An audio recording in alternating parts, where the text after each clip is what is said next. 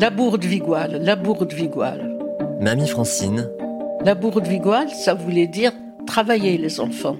Travailler, travailler les enfants. La bourde, la bourde. Épisode 5. Lire, c'était pas bien vu parce que c'était considéré comme du temps perdu. Donc, euh, quelquefois, j'avais du mal à passer tout un après-midi à lire. Parce qu'on m'appelait pour ceci ou pour cela. Mais quand tu fais partie d'une grande famille comme ça, tu es l'aîné. Alors, on te charge toujours de surveiller les autres. Ma grand-mère Rousseau, elle ne supportait pas que je lise le dimanche. Ah non. Par contre, par contre, elle nous appelait pour jouer au domino. Ah oui, parce que le dimanche, on n'avait pas le droit de travailler. Je ne sais pas si elle considérait la lecture comme du travail, mais ça, il n'y avait pas le droit. Enfin, le droit, si on le faisait quand même. Mais euh, il fallait plutôt jouer au domino avec elle. Ça m'ennuyait beaucoup. D'autant plus que mes frères et sœurs jouaient aussi. Et puis c'était de la tricherie tout le temps. Hein.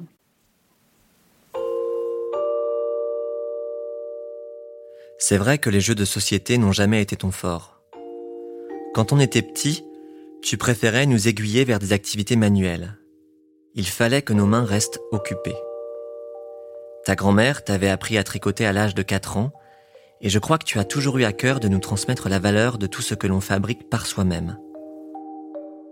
Tu m'as montré comment utiliser une machine à coudre, préparer la pâte à crêpes, faire une bouture, transformer des morceaux d'écorce et des pommes de pin en petits personnages, mais à côté de toutes ces occupations, il y avait la lecture.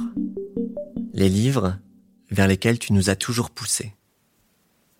Les livres, je les trouvais à la bibliothèque. C'était les petites filles modèles, c'était, tu vois, c'était la comtesse de Ségur, enfin de la bibliothèque verte aussi. Il y avait Delhi. Alors là, Delhi, les rêves de Delhi, hein. c'était du romantisme, ça. Hein. Il y avait toujours un beau jeune homme, une belle jeune fille. Il y avait peut-être un jeune homme aveugle et puis euh, la jeune fille trouvait ça tellement triste que, bien sûr, elle s'occupait du jeune homme, hein, ça, c'est sûr. Enfin, ça n'allait pas très loin. Tous les livres de Delhi faisaient rêver. Hein. ça, c'est sûr.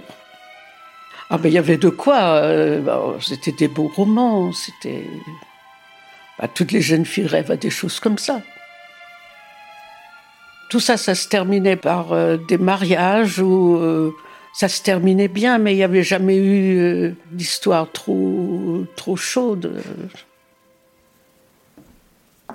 La bibliothécaire, Fine, elle s'appelait Fine, une vieille fille célibataire, très portée sur la religion déjà. Elle avait une très belle voix, si bien qu'elle chantait à l'église. Donc, euh, bon, voilà, et c'est elle, Finn, qui s'occupait de la bibliothèque. Mais il n'y avait pas tellement de clientes à la bibliothèque. On n'était pas nombreuses. C'était quand même une maison un peu bourgeoise, ça. Alors, elle avait ce qui servait de salle à manger pour les grands jours. Il y avait un petit coin bibliothèque. Non, mais c'était une jolie petite maison. Elle est toujours très jolie, d'ailleurs.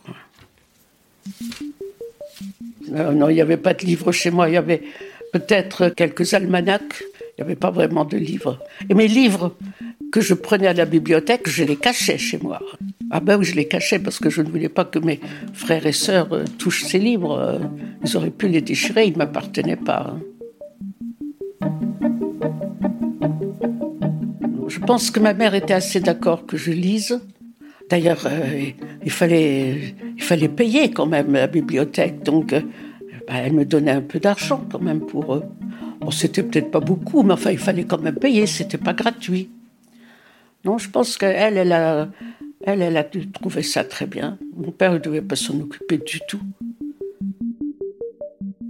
Je ne sais pas pourquoi j'étais la seule à m'intéresser aux livres, mais ça a duré, ça a toujours duré. Mes sœurs euh, ne lisaient pas elles lisaient bien sûr, elles étaient des comptables, elles étaient des employés de bureau, mais elles ne lisaient pas, ne lisaient pas de romans, ne lisaient pas de livres d'aventure, alors que moi j'en ai toujours lu. Elles allaient me chercher des livres, quelquefois. Je faisais du chantage. Comme j'avais mon vélo, quelquefois je leur prêtais mon vélo, euh, si elles voulaient bien aller me chercher un ou deux livres. Ah bah oui. Euh. je n'ai pas tout de suite compris que les livres étaient pour toi le symbole d'un luxe, celui du temps pour soi, affranchi des contraintes de la vie en collectivité. Aujourd'hui, tu ne te contentes plus d'une littérature à l'eau de rose. Tu lis tout ce qui te passe entre les mains, y compris les ouvrages les plus chauds. Pour éviter de relire deux fois le même livre, tu as pris l'habitude de les annoter une fois terminés, d'une courte appréciation.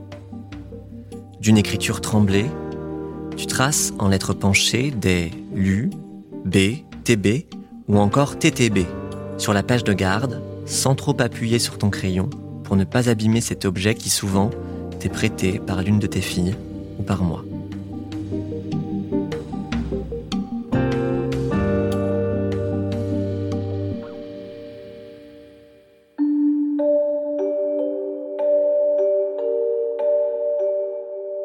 Mamie Francine, un podcast proposé par Ouest France et l'Acme Productions. Écrit par Pierre Démé, réalisé par Juliette Medevielle, sur une musique de Alto MS.